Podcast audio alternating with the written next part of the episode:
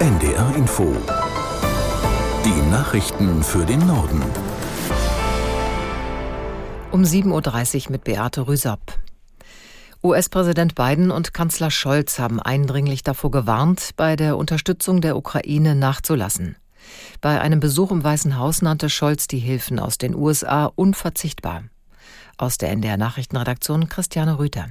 Seit Monaten versucht Biden, neue Milliardenhilfen für die Ukraine durch das Parlament zu bringen.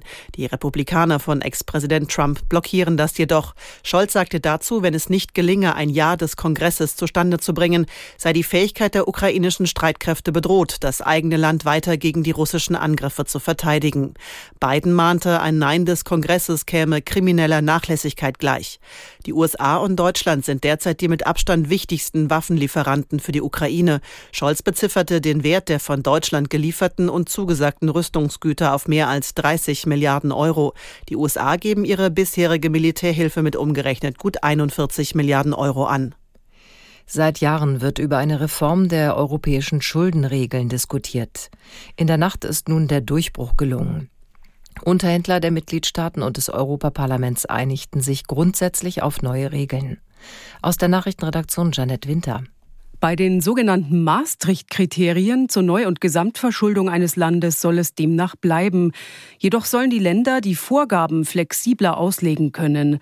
So bekommen Staaten mit hohem Defizit mehr Zeit, ihren Haushalt anzupassen, wenn sie gleichzeitig Reformen anstoßen und investieren.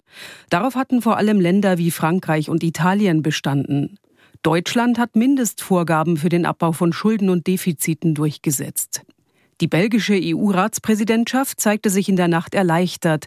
Sie teilte mit, die neuen Regeln würden helfen, ausgeglichene Finanzen zu erreichen und Wachstum fördern.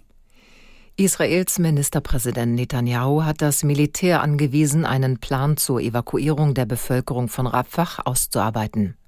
Dort sei ein umfassender Militäreinsatz erforderlich, so Netanyahu. Ziel sei es, die verbliebenen Hamas-Einheiten zu zerschlagen.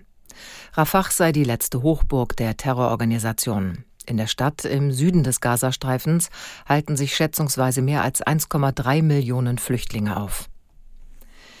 Deutsche Zusagen für eine bessere Ausstattung der NATO verzögern sich offenbar. Das sagt der Generalinspekteur der Bundeswehr Breuer im Interview mit der Welt am Sonntag.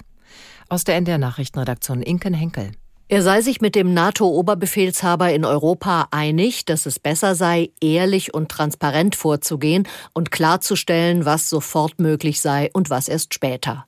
Breuer zitiert den Oberbefehlshaber US-General Cavoli, sagt uns bitte, was ihr jetzt schon könnt und ab wann ihr alles könnt. Die deutschen Streitkräfte stünden genau wie die NATO in einem Umbruch, erklärt der Generalinspekteur. Welche deutschen Kräfte oder Materialien Deutschland erst mit Verspätung liefern kann, will Breuer nicht offenlegen. Das sei aus gutem Grund militärische Verschlusssache. Die Bundesrepublik will für die neue Abschreckungs- und Verteidigungsstrategie der NATO künftig 35.000 Soldaten in sehr hoher Bereitschaft halten.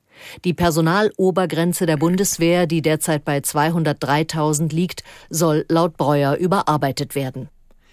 Nach einem russischen Drohnenangriff auf die ostukrainische Stadt Kharkiv ist dort ein Großfeuer ausgebrochen. Nach Angaben örtlicher Behörden war zuerst eine Tankstelle in Brand geraten.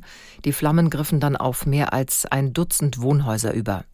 Mindestens sieben Menschen kamen ums Leben, darunter mehrere Kinder. Die Löscharbeiten und die Suche nach weiteren Opfern dauern noch an. Die Freie Universität Berlin hat nach dem Angriff auf einen jüdischen Studenten Konsequenzen gezogen. Sie erteilte dem Tatverdächtigen vorübergehend ein dreimonatiges Hausverbot. Aus der Nachrichtenredaktion Theresa Tautz. Uni-Präsident Ziegler erklärte, der mutmaßliche Täter werde auf dem Campus als Bedrohung wahrgenommen. Deshalb habe man sich entschieden, das Hausverbot auszusprechen. Vergangenes Wochenende war ein jüdischer Student mit Knochenbrüchen ins Krankenhaus gekommen. Ein 23-jähriger pro-palästinensischer Kommilitone soll ihn auf offener Straße in Berlin-Mitte geschlagen und getreten haben. Polizei und Staatsschutz ermitteln. Die Staatsanwaltschaft geht von einem antisemitischen Hintergrund aus. Das waren die Nachrichten.